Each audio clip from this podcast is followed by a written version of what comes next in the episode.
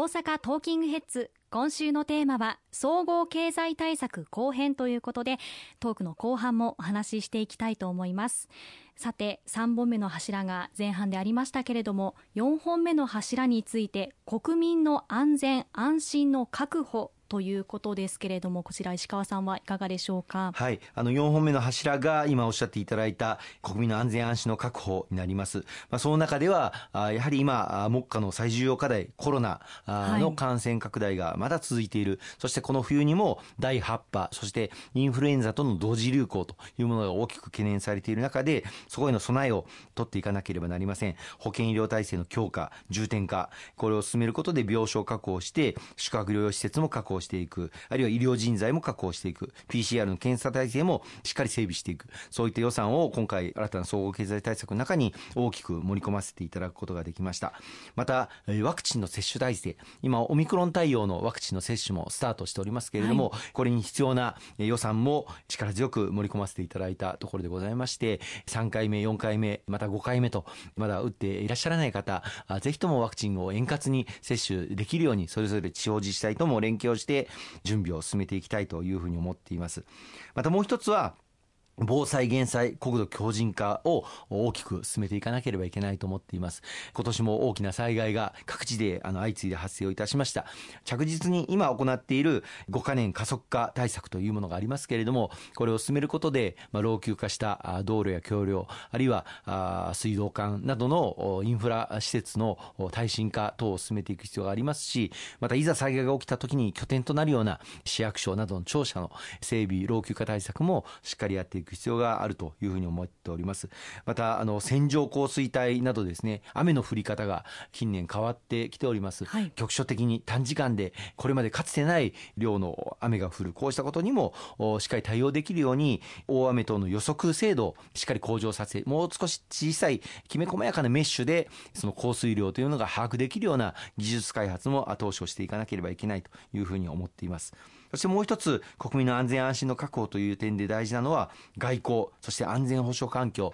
こうした変化にしっかりと対応する予算にもなっておりまして、特にこの数日、北朝鮮からのミサイル発射実験が相次いで繰り返されておりまして、まあ、J アラートの発出されても、それが日本の上空を通過したと言われる後に発出されたりとですね、まだまだその対応について不備がございます。こうしたことにしっかり予算を投じて、国民の命と暮らしを守り抜く、そういったことを力強く取り組んでいかなければいけませんし、もう一つ大事なのはやはり日本の外交力を改めて強化をして、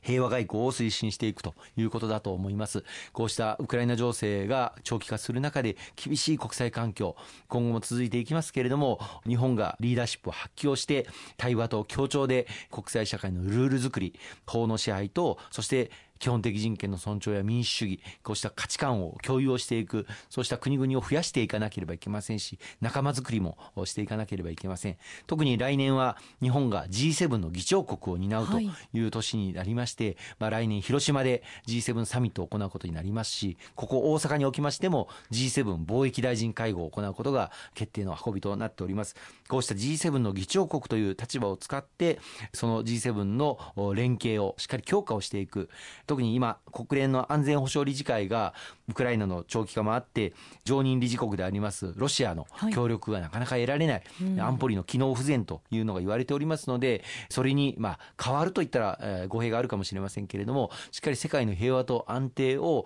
確固たるものとしていく大きな枠組みとして G7 というのが役割を果たさなければいけないというふうに思っています。この G7 の議長国を担う日本が、そのサミットの場所を広島で行うというふうに決決めたことは非常に意義があることで、まあ、ロシアが核兵器の使用や威嚇を続けている中で、被爆地の実装を核保有国、アメリカやイギリス、フランスなどといった核保有国の首脳に実際に広島に来てもらって、被爆地の実装、そしてそこからの復興の困難さ、これを直接見ていただくということは極めて意義のあることで、そしてその模様を全世界に発信をすることになります。唯一の戦争被爆国である日本にしかできないその役割を来年の G7 議長国として果たしていきたい。そのための予算も今回の総合経済対策の中で力強く盛り込むことができたということは、また私自身も外務省出身ですけれども、本当に良かったなというふうに思っています。